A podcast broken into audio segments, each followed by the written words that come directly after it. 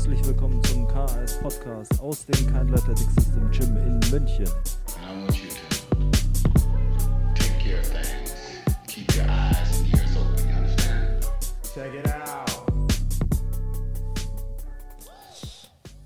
Herzlich willkommen zur nächsten Folge des KS Podcasts. Der, äh, wenn ich mich nicht irre, 59. Also äh, wir sind kurz vor dem nächsten Jubiläum. Und wir haben heute ein Thema, das quasi schon so ein bisschen ähm, Jahresabschluss, Rückblickscharakter hat. Und zwar geht es darum, was sind unsere drei größten Erkenntnisse des Jahres 2022 und ähm, auch was sind die größten Erkenntnisse, die wir persönlich vielleicht mitnehmen aus unserem Training oder die einfach unseren Blick äh, geändert haben und ähm, Dazu begrüße ich heute wieder den Christian. Ja, grüß dich, Basti. Freut mich, mit dabei zu sein. Und ja, ich bin gespannt, was wir heute alles ähm, zusammenfassen werden. Ja. ähm,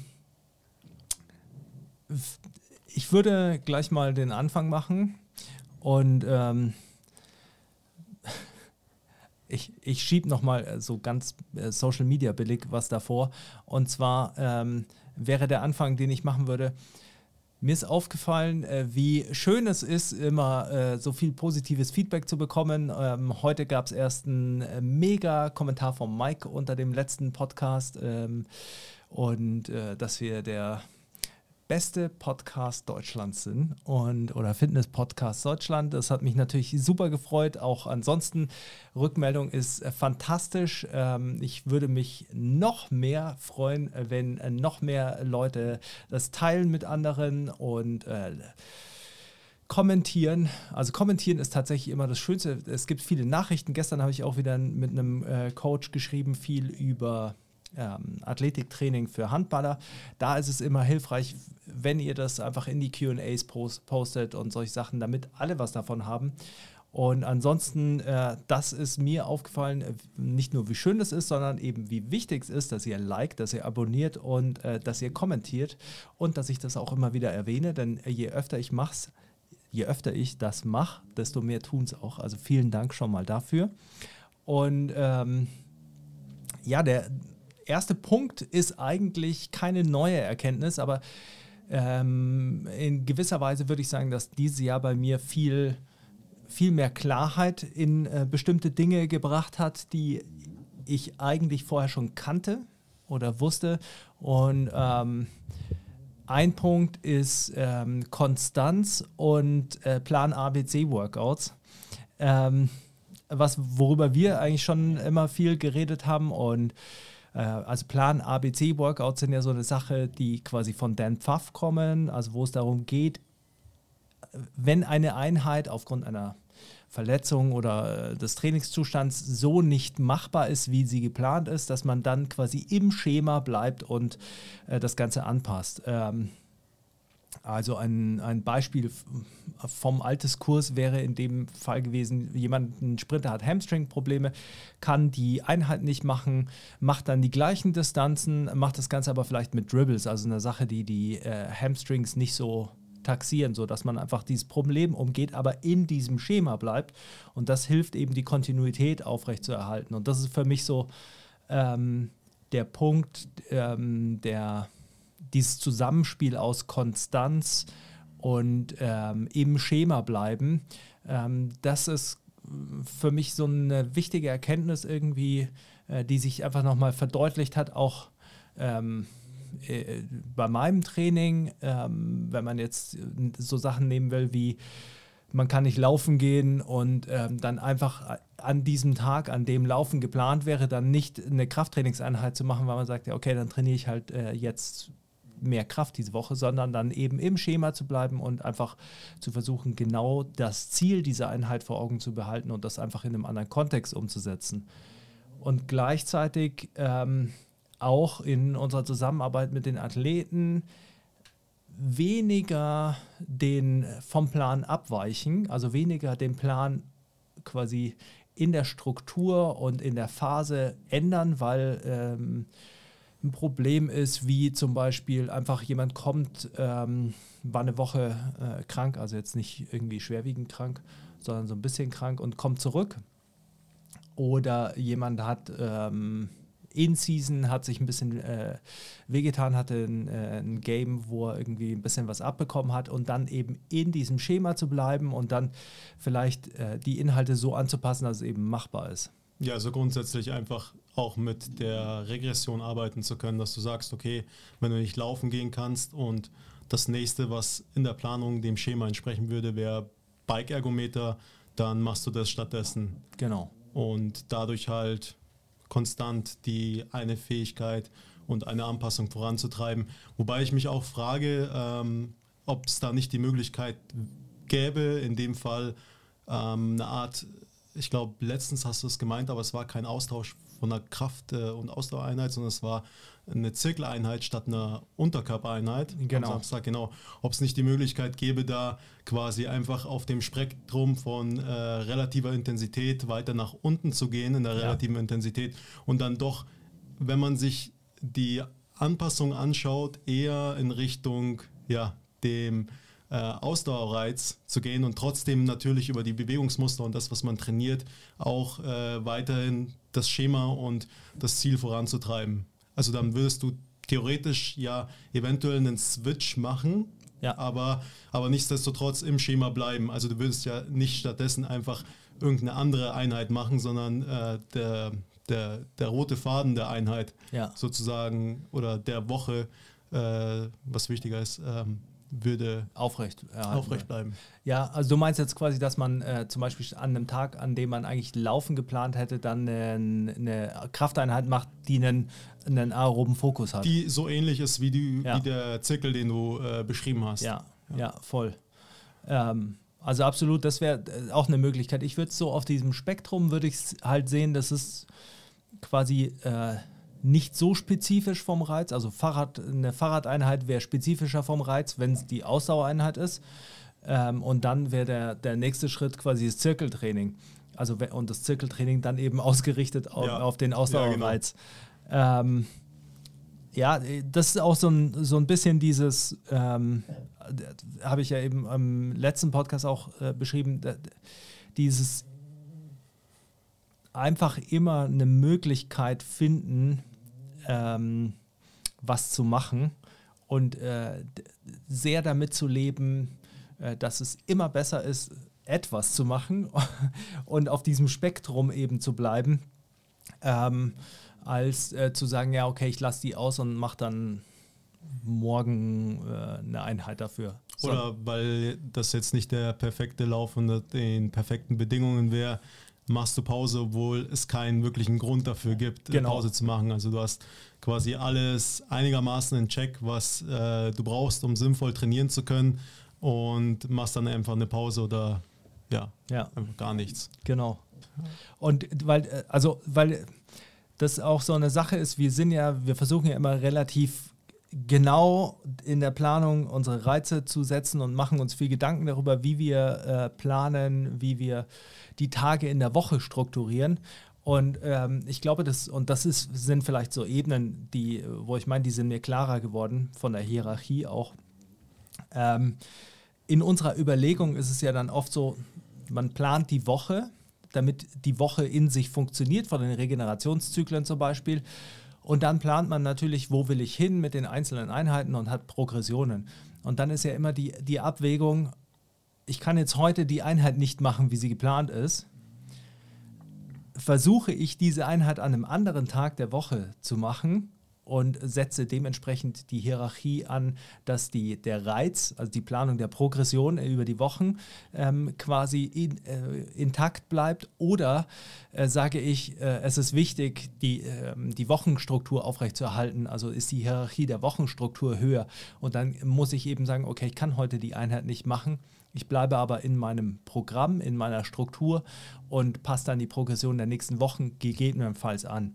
Und ich glaube, das ist so ein, ähm, ein Punkt, in dem es für mich äh, sich ein bisschen geändert hat, dass ich sagen würde, es ist noch wichtiger, ähm, in dieser Wochenstruktur zu bleiben, gar nicht mal aus rein trainingswissenschaftlicher Überlegung oder Anpassungsbetrachtung, sondern sehr viel mehr einfach, ähm, weil man dieses Habit, also was leichter ist, die Gewohnheit auf, äh, aufrecht zu erhalten und man äh, weniger gegen diesen Widerstand kämpfen muss, dann ähm, eine Einheit zu machen. Man bleibt einfach im Rhythmus. Ja, du hast letztendlich die Einheiten, die du trainierst in der Woche, die sind strukturiert innerhalb der Woche und die möchtest du halt möglichst sinnvoll innerhalb der Struktur und der ja, chronologischen Reihenfolge und auch Priorisierung abarbeiten und abtrainieren, Ja. sodass es halt dann, wie gesagt, äh, einen guten Anschluss findet an die nächste Woche. Genau.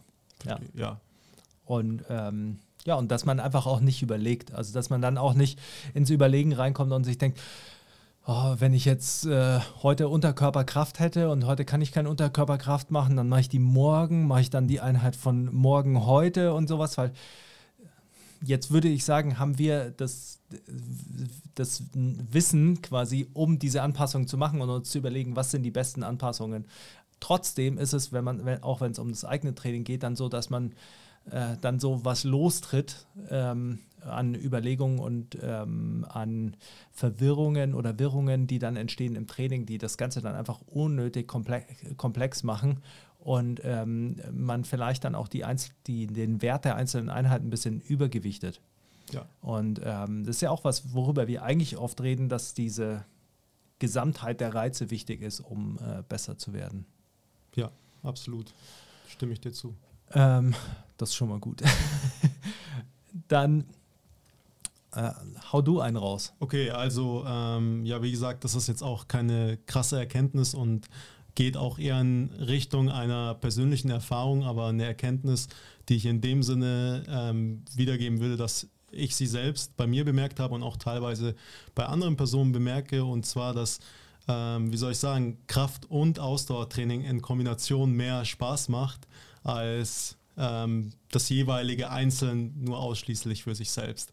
Und ja, das ist eben eine ja, Erfahrung oder ähm, Erkenntnis, die ich gemacht habe durch mein eigenes Training, durch die ähm, jetzt langfristige Umschwellung mittlerweile auf ähm, die Kombination und Kraft- und Ausdauertraining zusammen und ähm, die ich halt immer wieder bemerke, wenn man ähm, eben eine Sache, die man nicht gemacht hat, dazu nimmt und eben darin progressiert und besser wird, dann entwickelt man daraus ja auch einen Habit und es macht dann dementsprechend auch Spaß. Ja. Und ich denke, es hat auch sehr viel damit zu tun, dass es etwas mit diesem Spektrum, wo wir gerade mit diesem Intensitätsspektrum, über das wir gerade geredet haben, zusammenhängt und auch mit dem, wie man, ja, wie soll ich sagen, physiologische Reize akzentuiert. Denn beim Ausdauertraining würde ich behaupten, ähm, oder zumindest bei anhaltenden Belastungen, die länger sind als äh, ja, 10, 12 Minuten, ist äh, der primäre Fokus auf der ähm, äh, auf aer- aeroben Stoffwechselprozessen. Ja. Und beim Krafttraining verschiebt sich das Ganze in die anaerobe Richtung. Natürlich ähm, läuft der aerobe Stoffwechsel auch mit an und der spielt auch eine sehr wichtige Rolle. Und äh, dadurch hängen diese beiden Modalitäten letztendlich auch in gewisser Weise zusammen und haben dann auch den synergistischen Effekt, weil man die Planung gut gestaltet. Aber ich denke, wenn man diesen Wechsel hat und das Training so polarisieren kann, dann kriegt man, ähm, wenn man beides gleichzeitig macht, eben diese zusätzliche Motivation nach ähm, einer länger anhaltenden Ausdauereinheit, die primär aerob ist, wieder die anaerobe Einheit zu machen. Zum Beispiel nach einem Long Run am Sonntag, dann Mittwoch die schwere Unterkörpereinheit zu machen. Das, Ja. Die Erfahrung habe ich gemacht, dass ich das so irgendwie gegenseitig ähm, ja auch sowohl in den, wenn es so geplant ist, in den äh, Anpassungen unterstützen kann, als auch ähm, eben dann diese Motivation hochschaukelt, Ja. weil man sozusagen vom Spektrum, von der einen Seite des Spektrums auf die andere wechselt und sich das so eben dann immer wieder ja, gegenseitig anschiebt, auch was die Motivation und was den Spaß an, an dem Training und an den Trainingswochen eben betrifft. Und ähm, das ist, denke ich, auch was, was mit deinem ersten Punkt äh, sehr stark zusammenhängt. Wenn das gut geplant ist und de da dementsprechend auch Spaß macht, dann trainiert man das auch gerne und macht das auch gerne durch und dann bleibt man auch innerhalb des Frames oder hat, wenn überhaupt, nur ganz kleine ähm, ja, Variationen Ja. innerhalb der Struktur. Ähm, absolut. Also du sprichst jetzt eine, eine, eine ganze Reihe an Punkten an, über die ich mir auch schon Gedank Gedanken gemacht habe, ob ich die mit aufnehme ähm, und sie dann ähm, erstmal verworfen habe. Aber also ich habe tatsächlich auch drüber nachgedacht, ob es ähm, besser ist oder schlechter, diesen Wechsel zu haben aus den verschiedenen Reizen, weil es irgendwie auch manchmal schwierig ist, diesen Switch hinzubekommen, äh, finde ich, im Krafttraining. Aber auf der anderen Seite hat man so viele Dinge, die einen motivieren und so viele Einheiten, die Spaß machen. Und die Einheiten haben so viel unterschiedlichen Charakter. Ähm, und dass, wenn man das eben gut strukturiert, wie du schon sagst, dann ist es eigentlich eine, ein, ein, eine schöne Addition. Dann hast du eigentlich immer was Gutes. Das Schwierige ist, äh, diese Struktur zu finden, erstmal, oder diese Ausgewogenheit zu finden. Und ähm, ansonsten finde ich das zum Beispiel äh, mega gut, äh, dass man. man könnte es auch negativ sehen, aber ich äh, sehe es eigentlich positiv, ähm, dass man das Gefühl hat, man ist wieder an einem Punkt, wo man einfach in allem einfach nur besser werden kann. Durchaus, ja, auch. Also ich habe immer das Gefühl, wenn ich laufen gehe, dann äh, vergleiche ich mich mit Läufern und das bedeutet, ich bin äh, äh im, im, unteren äh, Ende des Spektrums vielleicht oder vielleicht im Mittelfeld oder sowas ähm, und laufe da. Und wenn ich im Krafttraining bin, dann äh, vergleiche ich mich halt mit Leuten, die äh, Kraft-3-Kämpfer sind und dann bist du natürlich irgendwie im mittleren, unteren Ende. Und ähm, das äh, nimmt auch so ein bisschen den Druck, also weil du das Gefühl hast, okay, ich kann in allem irgendwie gut werden. Ich muss nicht irgendwie fancy, krass äh, Gas geben in einer Sache. Ähm, das finde ich eigentlich ganz entspannt. Also es hat mir auch ein bisschen geholfen, so ein bisschen aus diesem äh, Punkt rauszukommen, diesen Wechsel zu haben von Leistungssport in so einen, einen leistungsbezogenen Freizeitsport quasi. Denn, äh, weil im Kraft-3-Kampf, äh, als wir es als Leistungssport gemacht haben, ist es natürlich so, du weißt, du hast Wettkämpfe, du trainierst auf die Wettkämpfe. Äh, das ist ein gewisser, äh, gewisser Druck quasi. Und äh, ich fand es am Anfang total schwierig, also äh, noch Spaß am Krafttraining zu haben, ohne diesen Kontext des, des Wettkampfs zu haben. Mhm. Und da hat mir diese Kombination dann eigentlich eher geholfen. Ja, und ich denke auch die Möglichkeit, also wenn wir jetzt äh, retrospektiv das Training nochmal planen würden, dann hätten wir die Möglichkeit, eben diese Ausdauereinheiten ähm, einzubauen ja. und diese ja, Abwechslung oder diese verschiedenen Facetten zu haben und dadurch halt auch in schwierigeren Phasen, ja. äh, wo der, wie du sagst, der Druck höher ist, die Motivation aufrechtzuerhalten oder nicht aufrechtzuerhalten, sondern man muss ja auch trainieren, wenn man nicht motiviert ist und keine Lust hat aufs Training. Das ist sogar wichtiger langfristig, um ein Habit äh, auszubilden, aber um einfach diese Unterstützung zu haben. Ja, man möchte ja auch selber, wenn man das Training plant und macht, äh, irgendwie sich auch ähm, dann die Möglichkeit geben, Spaß an der ganzen Sache zu haben. Und deswegen war das so die, die Erkenntnis, die ich daraus auch formuliert habe. Ja. ja. und nichtsdestotrotz auch wichtig zu trainieren, wenn man oder laufen zu gehen ähm, um äh, 22 Uhr, wenn man keine Lust drauf hat. Shoutout an Carlo. Genau, richtig. Aber es ist, das ist halt, äh, oder genau, äh, denke ich halt wichtig und auch zu wissen, gut, wenn man beides gleichzeitig machen möchte und wie du sagst, halt dann auch irgendwie sich verbessert natürlich oder sieht, dass man Potenzial hat, dann mit zu berücksichtigen, dass man am Anfang vielleicht schauen muss, dass man eben die Zeit investiert und um auch in der Fähigkeit, die man die letzten Jahre vielleicht nicht trainiert hat, erstmal besser zu werden, sich eine Grundlage aufzubauen, worüber wir letztendlich immer sehr viel reden und dann dementsprechend auch die Geduld zu haben, diese Gewohnheit auszubilden, wieder, wieder oder zum ersten Mal sozusagen an diesem Training, am Ausdauertraining oder Krafttraining Spaß zu finden und das dann eben halt konstant zu machen. Ich denke, diese, um eben wie gesagt die Gewohnheit auszubilden, diese Anfangsphase, die ersten Wochen sind entscheidend und da muss man halt auch ab und zu in den sauren Apfel beißen und einfach sagen, okay, ähm, wie du eben vorhin gesagt hast, so am ähm, Sonntag habe ich jetzt gesagt, mache ich immer den Long Run und vielleicht ist der Long Run auch erstmal nur drei Kilometer lang. Ähm, dann mache ich das halt auch, wenn ich ja. keine Lust dazu habe. Ja.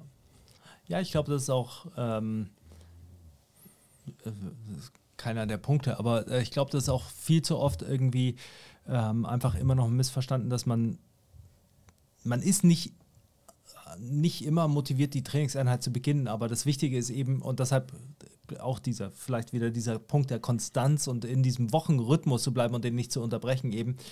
wenn man weiß, das ist da, dann ist es wie eine To-Do-List, dann ist es. äh, Ich habe immer darüber geredet, dass ich diese Erwartung an mich habe, diese Einheiten durchzuziehen und äh, dann macht man das halt einfach und dann beginnt man mit der Einheit und dann ist es, also ich muss immer an diese eine Donnerstagseinheit denken, wo ich vom Schreibtisch aufgestanden bin abends und ich hatte echt gar keine Lust. Ich hatte, habe mir gedacht, ich habe zu wenig gegessen und so. Und dann dachte ich mir einfach, nicht nachdenken, zieh dich an, geh rauslaufen. Und ich habe wirklich einfach versucht, so alles so schnell wie möglich zu machen, damit ich gar nicht mit mir diskutiere quasi. Du gar nicht die Möglichkeit hast, darüber nachzudenken. Genau. So. und dann äh, bin ich raus und dann bin ich losgelaufen und äh, der erste Kilometer war auch so, boah, so einfach schlimm, wo du dir denkst, boah, jetzt vielleicht laufe ich doch nur fünf oder keine Ahnung. Und dann ab dem zweiten, also während dem zweiten Kilometer ging es einfach los und es hat, ja, mir ist aufgefallen, es geht end easy und geil. ja, und dann äh, war es einfach immer geiler. Und das ist Ja. auch so eine, ähm, so eine, also, so eine Sache, die, glaube ich, schon einfach super häufig ist, dass man Einheiten beginnt, weil man weiß, man sie ist jetzt dran und währenddessen fängt es an, Spaß zu machen. Und äh, nicht, man freut sich nicht unbedingt auf die Einheit. Es gibt voll oft auch Einheiten, wo ich mir denke, da habe ich richtig Bock drauf. Ja. Aber ich würde sagen, Und dann merkst du während Einheit, ah, fuck, Ja. fuck, doch nicht so gut, sein. wie ich dachte. Und genau andersrum, da gehst du Donnerstagabend zu laufen und denkst dir so, scheiße, was Ja. mache ich eigentlich? Und dann nach Kilometer zwei so, beste Entscheidung. Ja, das war, Beste Entscheidung. das war wirklich so eine Nummer, da bin ich gelaufen und habe einfach, äh, dachte, am liebsten hätte ich alle angerufen und gesagt, hey, es ist so geil.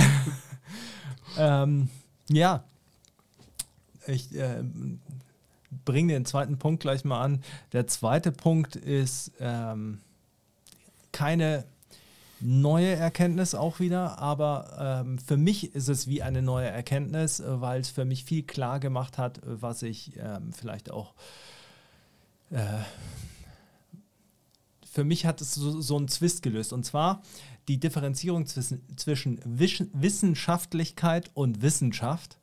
Ähm, das war für mich einfach äh, so ein bisschen wie ein in Details ungelöstes Problem in meinem Kopf, weil ähm, also mit der, gerade mit der Marie reden wir ja oft äh, auch darüber, irgendwie über Studien und Studiendesigns und wie man trainingswissenschaftliche Erkenntnisse aufbaut und sowas. Und ähm, dann ist es eben so, dass ich ja eigentlich schon ein, würde ich sagen, großer Wissenschaftsfan bin und ein äh, sehr großer Fürsprecher des wissenschaftlichen Prozesses, aber dass es gleichzeitig halt so oft ist, dass die äh, Dinge aus der, aus der Wissenschaft oder der Sportwissenschaft, die übernommen werden, dann irgendwie so übernommen werden, dass ich mir denke, das ist aber nicht richtig. Und ähm, diese Differenzierung ist für mich irgendwie klarer geworden. Und ähm, das ist basiert für mich primär darauf, dass die dass zwei getrennte Felder sind, die voneinander lernen und sich gegenseitig nähern sollten. Ähm, was ich damit meine, ist, Wissenschaft im Trainingsbereich ist super wichtig.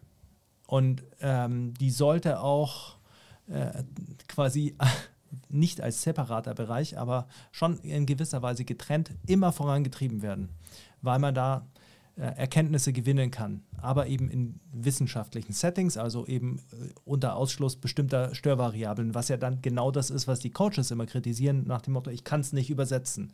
Und dafür ist es eben auch gar nicht da, meiner Meinung nach. Das ist so äh, mein, mein Punkt. Und ich glaube, dass auch die, die Wissenschaftlichkeit auf Seite der Coaches halt oft ist, die Dinge zu übernehmen anhand von Studien, ohne ähm, sich auch nur Gedanken zu machen über nur die statistischen äh, Probleme daran. Oder was heißt Probleme, aber wenn das Ranges angegeben werden, dass Mittelwerte angegeben werden mit, äh, mit Abweichungen und ähm, oder was es bedeutet. Ich muss dann an- denken an einen Post von äh, Meno Henselmans und äh, der hat ja den äh, boah, jetzt, also jetzt rede ich mich in was rein, aber der hat ja so einen Science Badge of Honor irgendwie. Und dann äh, post, äh, macht er diesen Post über, ja, er sagt schon seit Jahren, 1,5 Gramm Eiweiß äh, sind äh, die Grenze quasi, die man braucht. Und danach hat es keine Vorteile mehr. Und dann zeigt er so einen Graphen, äh, wo eine Mittelwertlinie eingezeichnet ist, also ein Mittelwertgraph eingezeichnet ist in so eine Punktewolke, wo du eigentlich siehst, ja, okay, mh, wenige Punkte und äh, sehr große äh, Varianzen. Und natürlich hast du dann quasi so ein Abflachen. Und äh, in anhand dieses dargestellten Graphs ist halt eine, ähm, eine nicht mehr zunehmende, äh, ein nicht mehr zunehmender Graph. Und dann zu diesen Post zu machen, um zu sagen, ja, 1,5 Gramm sind die Grenze und nicht 2 Gramm, wo ich mir dann denke, selbst wenn es so ist, dann muss man ja berücksichtigen, dass äh, wenn ich 2 Gramm äh, Eiweiß konsumiere, hat es keine Nachteile. Gibt immer noch keinen Hinweis darauf, dass es Nachteile hat. Wenn ich weniger als 1,5 äh, Gramm konsumiere, hat es selbst nach seiner Erkenntnis Nachteile. So, das ist einfach für mich, das ist so ein Beispiel von Wissenschaftlichkeit und nicht äh, wissenschaftlichem Handeln. Wenn man es identisch nachmachen möchte, ja, ohne darüber nachzudenken, dass es eine andere Option geben würde, die Ja. man auch anwenden kann. ja, Ein ähnliches Beispiel ist ganz interessant. Beim Intermittent Fasting äh, hat man dieses 16-8-Stunden-Fenster deswegen übernommen, weil die Person, die das äh, zuerst oder der Wissenschaftler, der das zuerst untersucht hat, halt diese 8-Stunden-Feeding ähm, ja, Window äh, hatte, weil so lange eben die ja, Arbeits- oder äh, Experimentierzeit ging. Und dann hat man dieses 8-Stunden-Fenster ähm, und arbeitet da, macht dann eben die Studie damit und äh, so teilt sich das dann auf in 16 und 8 Stunden und ähm, ja, macht dann damit die Publikation, hat dann die Ergebnisse. Die Leute lesen dann, okay, Intermittent Fasting, 16 und 8 Stunden und übernehmen das dann eins zu eins so. Ja, und wie gesagt, das kann schon Sinn machen eine Zeit lang und kann auch gut sein eine Zeit lang, aber das bedeutet nicht, dass das die einzige äh, Möglichkeit ist, das so zu machen. Ja. Sondern man könnte auch eine Varianz dessen machen oder man könnte sich vorstellen, hätte diese Person ein anderes Arbeitsfenster während ihrer Untersuchung gemacht, wären nicht eventuell die ähnlichen Ergebnisse oder identische E- Ergebnisse rausgekommen oder vielleicht sogar bessere. ja, Und die Überlegung äh, ist eben wichtig, weil oft auch die Ergebnisse, die wir sehen an, an ähm, berufliche und menschliche Gebundenheiten des Wissenschaftlers oder der Wissenschaftlerinnen eben ähm, angeknüpft sind, auch an persönliche Merkmale, an ähm, dem Filter, den sie anwenden, wenn sie die Sachen untersuchen, an ähm, den Messungen, an äh, eigenen Schlussfolgerungen und so weiter. Und äh, das eben dann eins zu eins übersetzen, ist ein bisschen schwierig. Ja. Man müsste sich mit dem ganzen Team, das die Untersuchung gemacht hat, in einen Raum setzen und alles durchsprechen, die Ja. Leute wirklich gut kennenlernen, sich fragen, wie sind die vorgegangen, sind die sauber vorgegangen, ähm, wo haben sie vielleicht im Prozess äh, Fehler begangen, die sie jetzt nicht äh, zugeben, um eine Ja. gute Publikation äh, durchzubringen oder in einem guten Journal zu landen. Also Sachen müsste man halt ehrlich am Tisch besprechen, die nicht in die Diskussion fallen, vielleicht sogar. Ähm, das Review ist auch ein sehr wichtiger Teil, den man sich reinziehen sollte. Ja. Ähm, und wenn man das gemacht hat, dann kann man sagen, okay, ich übertrage jetzt die Ergebnisse auf meinen Athleten oder auf mich selber, aber einfach zu sagen, okay, äh, man liest jetzt diesen Result-Teil äh, Ja. Teil, äh, des Reviews und sagt, okay, das mache ich jetzt eins zu eins so nach und Ja. egal was passiert, ich mache das so, macht keinen Sinn, weil wenn, äh, stell dir vor, du setzt, setzt dich in, äh, in einen Raum mit vier Leuten, vier Wissenschaftlern und die äh, sagen dir das so, dann würdest du ja auch Fragen stellen, so sagen, okay, aber wie hast du das gemacht? So, wie hast du es herausgefunden? Ja. Was waren die Schwierigkeiten? Was waren die Probleme? Wo würdest du sagen, hast du Fehler gemacht? Ja. Äh, wo warst du aufgrund deines Handelns oder wo ist dein Handeln deswegen so entstanden, weil du einfach an die Bedingungen oder an deine Vorgaben gebunden warst und nicht anders Ja. handeln konntest, Ja. letztendlich im Messverfahren oder mit den Probanden. Ja, ja und ähm, also absolut äh, eben diese, wenn du, das ist eigentlich ganz gut dargestellt, weil wenn du, wenn du auf die Ebene der Anwendbarkeit willst, dann musst du es eigentlich mehr so sehen, dass du viel mehr äh, Hintergrundinformationen und viel mehr Softwareinformationen brauchst, als der wissenschaftliche äh, Prozess da gibt in Form von, äh, dem, von der Publikation, die dann äh, stattfindet. Damit du eben den Kontext hast und damit du eben auch siehst, wo, wie man es vielleicht tweakt oder wie man es vielleicht anpassen würde für die äh, Realität oder warum welche Störvariablen so gehandelt wurden.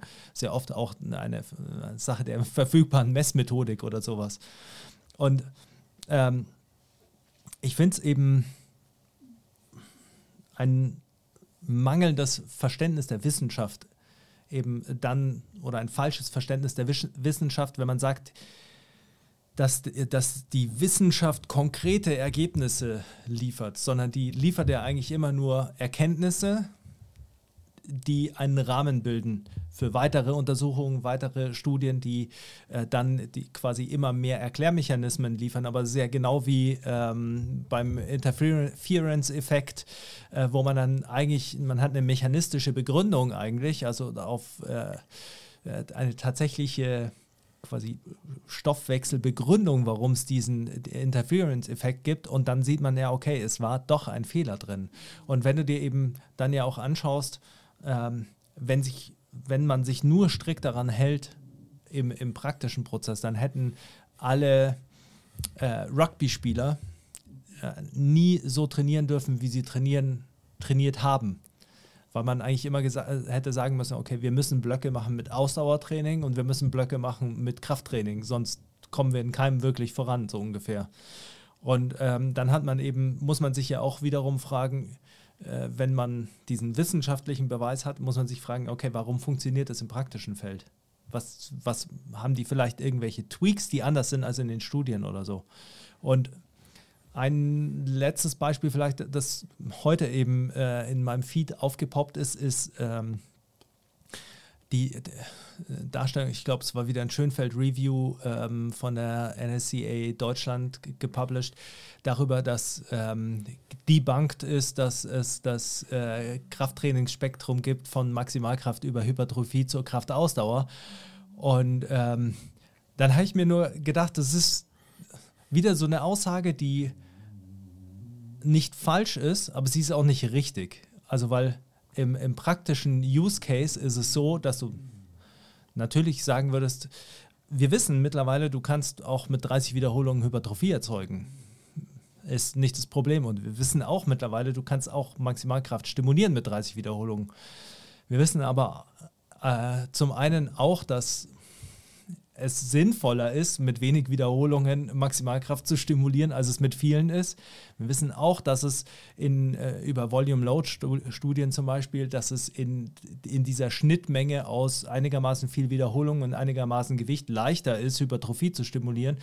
Und es hat sich nicht umsonst in der praktischen Welt äh, also in, im, im, Trainingskonzept ja über die Jahrzehnte und Jahr, Jahrhunderte fast schon hinweg durchgesetzt dass man in diesen Bereichen das trainiert. Also das sind so Sachen, wo ich mir dann immer denke, das ist so eine Verwissenschaftlichung einer wissenschaftlichen Erkenntnis.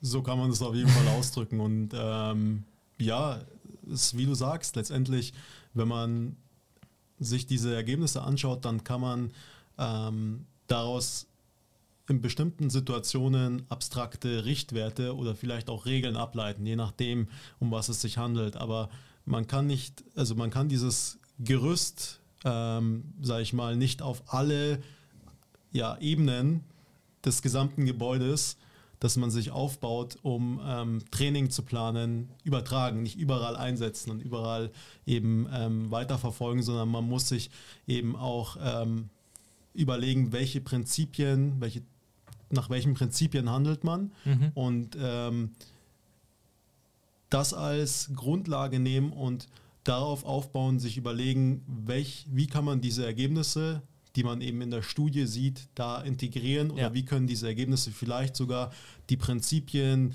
wie ähm, vielleicht vor ein paar Jahren ähm, hat man geglaubt oder hat haben ein paar Leute geglaubt, dass so, so und so viel Eiweiß die Grenze sein sollte, weil sonst äh, ja, mehr bringt nicht oder mehr ist äh, nicht gut für die Gesundheit, wie auch immer. Und jetzt äh, ist es halt so, dass man auch äh, theoretisch oder nicht nur theoretisch, sondern auch praktisch höher gehen kann. Ja. Wie, können, wie kann man diese Prinzipien oder diese Richtwerte und Regeln halt über den Einfluss neuer Erkenntnisse und neuer ähm, Studien und Ergebnisse so anpassen, dass der, der Grundkern eben noch ähm, stabil bleibt, wenn es keinen Grund gibt, den zu ändern, aber halt natürlich für mit der Zielsetzung halt ähm, mit Training und Anpassung zu verbessern, eben äh, sich leicht in den äußeren Schichten halt äh, verändert, ja. die man hat. Und dann ähm, hat man nicht das Problem, dass man eine Sache oder eine Erkenntnis auf alles überträgt und damit halt alles beeinflusst oder ähm, dass man solche Prinzipien dann immer wieder auf den Kopf schmeißt und sagt, Ja. nee, das funktioniert jetzt nicht, weil das ist debunked und ähm, das neueste Review zeigt es oder die neueste Studie zeigt es. Naja, nicht unbedingt oder Ja. vielleicht wurde da was gemacht, was man nicht äh, überall ähm, auf alles übertragen kann. Also man muss sich dann schon gut überlegen, ob man äh, aufbauend auf ähm, 15 Seiten Prinzipien, die sich über 50 Jahre herausgebildet haben, einfach ähm, auslöscht. Ja. Er sagt, nee, das ist jetzt debunked. Ja, ich sehe es auch äh, viel mehr als äh, Punktewolke quasi.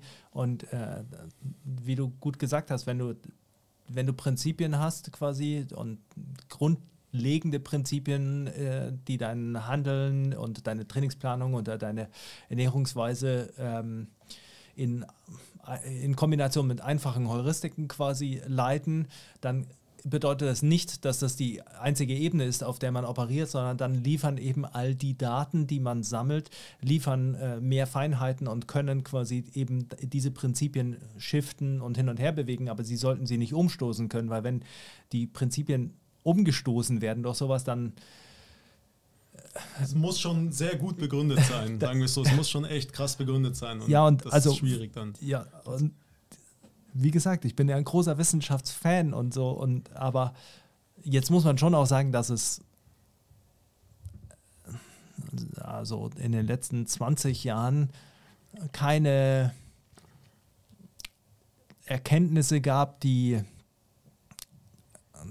alles ins Wackeln gebracht haben. Die wurden immer mehr so dargestellt, aber eigentlich waren die Fragen schon immer offen. Also jetzt, wenn man das mit dem Wiederholungsspektrum äh, nimmt, ja, ich bin noch aufgewachsen in einer Zeit, in der ganz klar die Wiederholungsbereiche zugeteilt wurden.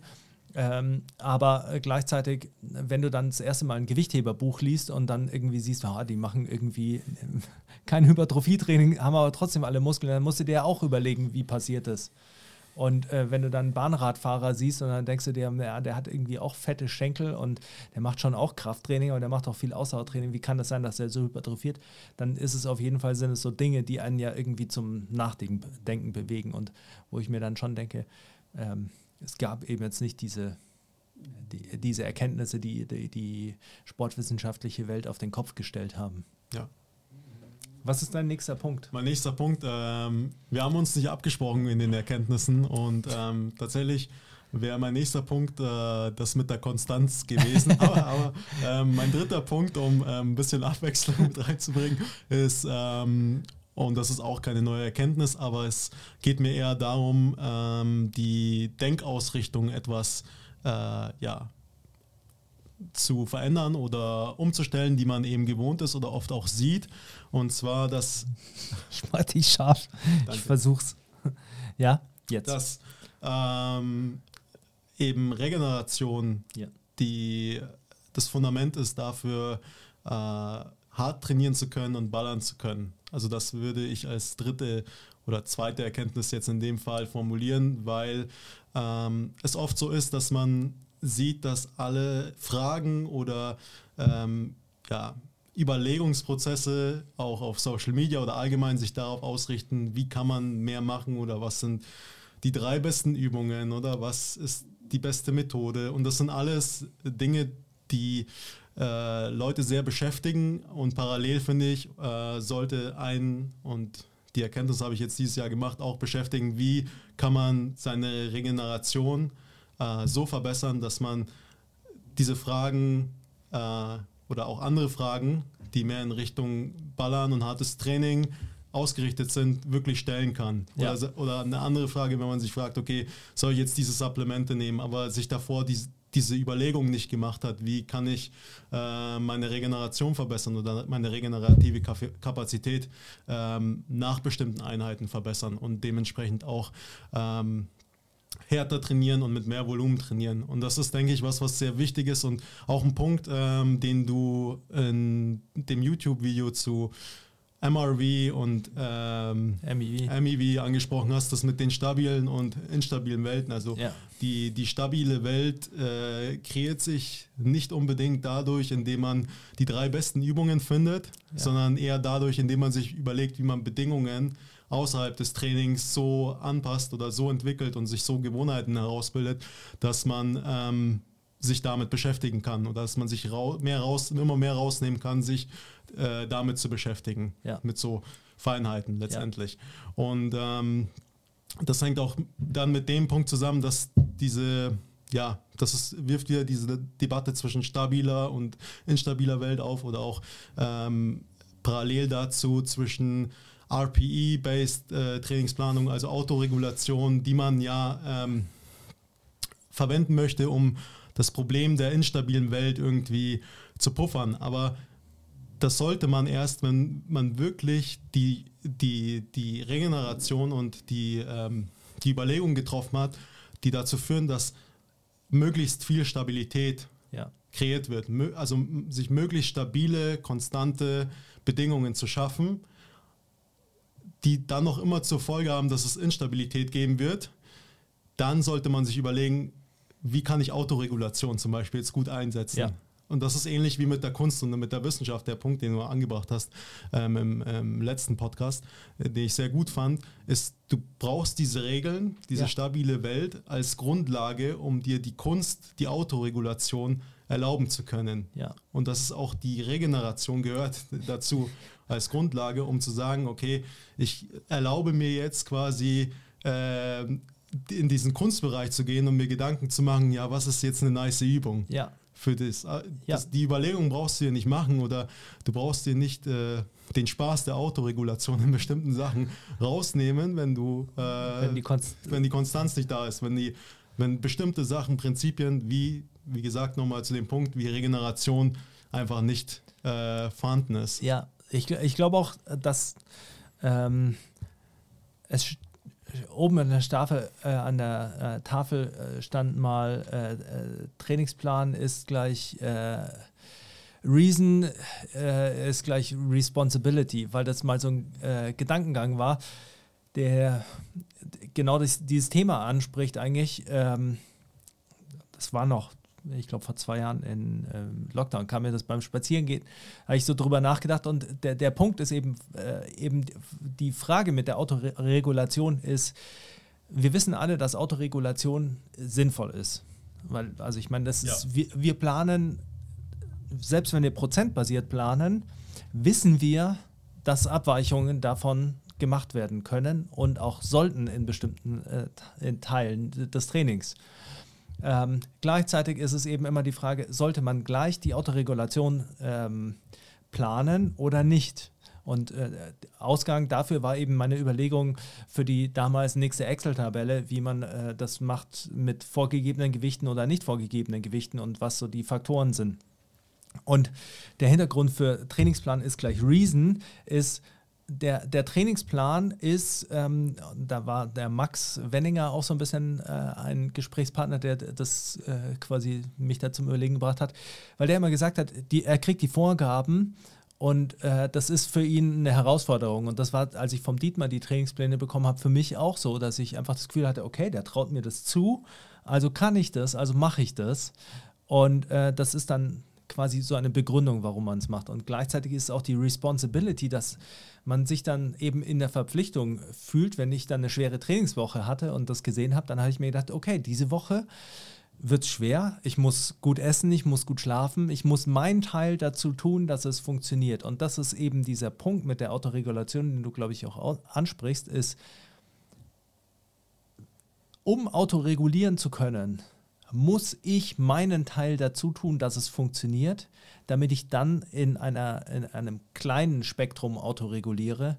Und äh, es darf nicht so sein, dass ich anfange zu autoregulieren, bevor ich meine konstante, stabile Welt geschaffen habe, in der dann die Autoregulation äh, tatsächlich die Anpassung an meine Tagesform ist und nicht meine Tagesform einfach schwankend ist, weil ich meine Tagesform äh, nicht Genau. gescheit autoreguliere. Weil wenn du äh, Chaos hast und ähm, nichts dagegen machst ähm, und nicht äh, dich aktiv dafür einsetzt, dass äh, du Stabilität schaffst, Konstanz, und dann fängst du an, äh, Autoregulation anzuwenden, dann erschaffst du mehr Chaos. Und Ja. ähm,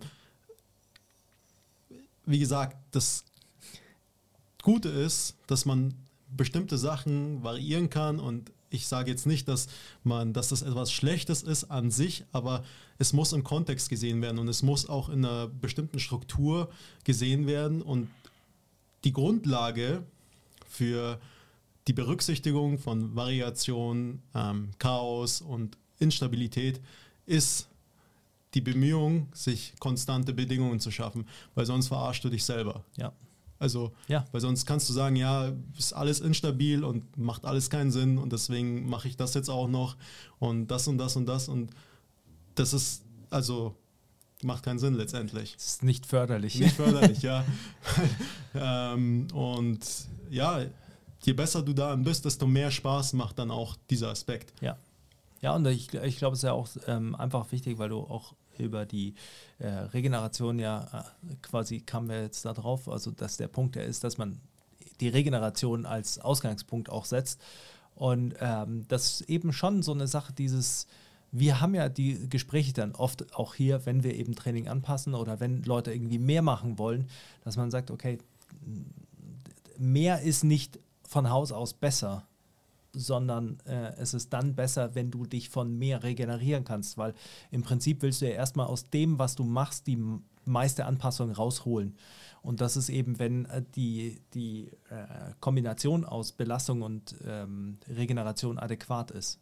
Und deshalb ist es eben immer so eine wichtige Verantwortlichkeit des Athleten quasi dann auch äh, für die Regeneration zu sorgen. Ja. Oder wenn du, genau, um das Beispiel nochmal aufzugreifen, wenn du halt dann ähm, das nicht berücksichtigst und konstant nur vier Stunden schläfst, obwohl du mehr schlafen könntest, natürlich, ähm, dehydriert bist und ähm, irgendwie Mahlzeiten auslässt, weil du keine Lust hast oder weil du dir denkst, nee, ähm, gerade geht nicht, obwohl es möglich wäre. Wie gesagt, es gibt auch Fälle, wo es eben nicht möglich ist, mehr als vier Wo Stunden man zu dann einfach auch akzeptieren muss, dass man Ja. dann kein Leben hat, in Oder- dem man so trainieren kann. Genau, und wo es auch nicht die Möglichkeit gibt, äh, die Mahlzeit oder die Kalorienmenge ähm, zu sich zu nehmen. Das ist alles vollkommen verständlich. Nur wenn man die Möglichkeit hat und man macht es extra nicht und sich dann fragt, okay, was sind die besten Übungen oder äh, äh, welche Supplements soll ich jetzt nehmen oder Ja. wie auch immer. Also man sieht, in welche Richtung diese Fragestellung geht. Ja. Dann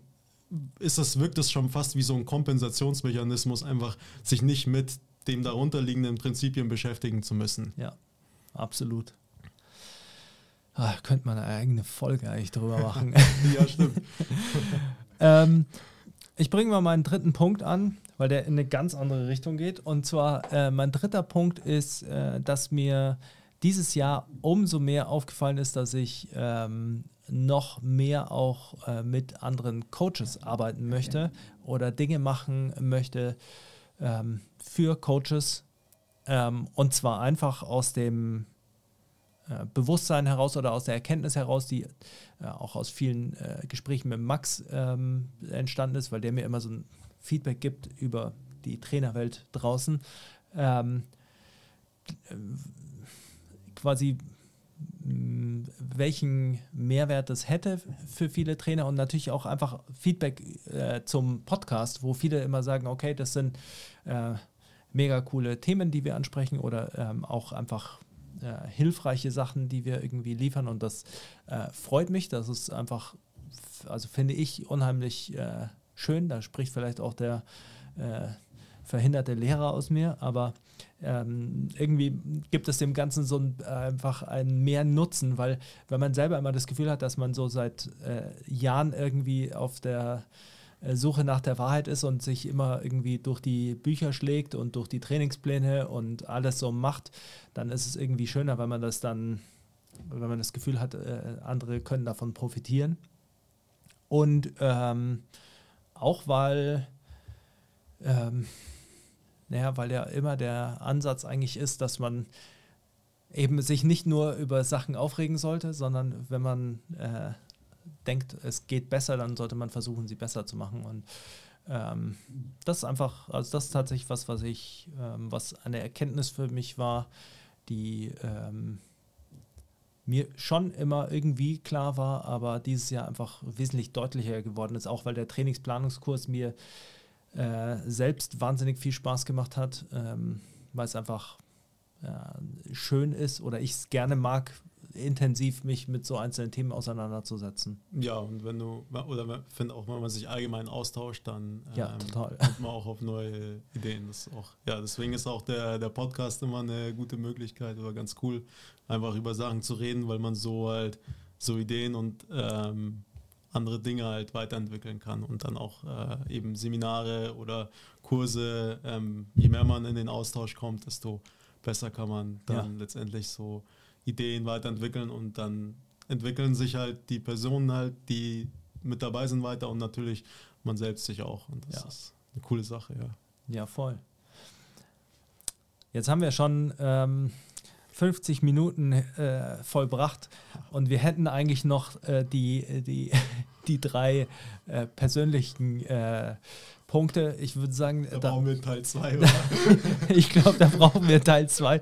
Wir sind äh, vielleicht bei einem einen oder anderen Punkt so ein bisschen ins äh, Ranten oder ins Ausufern gekommen, aber ich. Äh, Kleines bisschen du.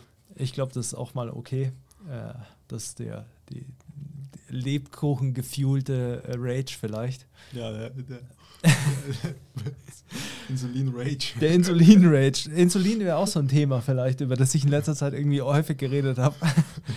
ähm, ich äh, hoffe, eure äh, Erkenntnis aufgrund unserer Erkenntnis ist äh, mitgewachsen oder äh, ihr könnt vielleicht auch eure drei Erkenntnisse in die Kommentare hämmern. Das würde nämlich zwei Dinge kombinieren. Erstmal ist es natürlich äh, gut für den Algorithmus und wie ich von Pascal Su gelernt habe, ist es sogar noch wichtiger, gleich innerhalb der ersten einen Stunde oder zwei Stunden, sagt er immer, äh, zu kommentieren. Und äh, tatsächlich ist es aber auch egal wann. Mich würde es tatsächlich einfach äh, interessieren, was eure Erkenntnisse sind. Ähm, weil das natürlich auch bedeuten würde, man, äh, dass man vielleicht sieht, welche Dinge man selbst im Jahr 2022 übersehen hat. Ja. Und ähm, fände ich mega cool, wenn einige von euch ähm, kommentieren. Und ansonsten wünsche ich euch erstmal ein frohes Weihnachtsfest, weil wenn ihr das hört, ist äh, erster Weihnachtsfeiertag und ihr habt hoffentlich ähm, gut gefüllte Bäuche, nachdem ihr ordentlich trainiert habt, weil man das so macht. So ist es also von mir auch. Äh, frohes Fest und ähm, trainiert ordentlich, esst ordentlich und haut rein. So ist es. Adios.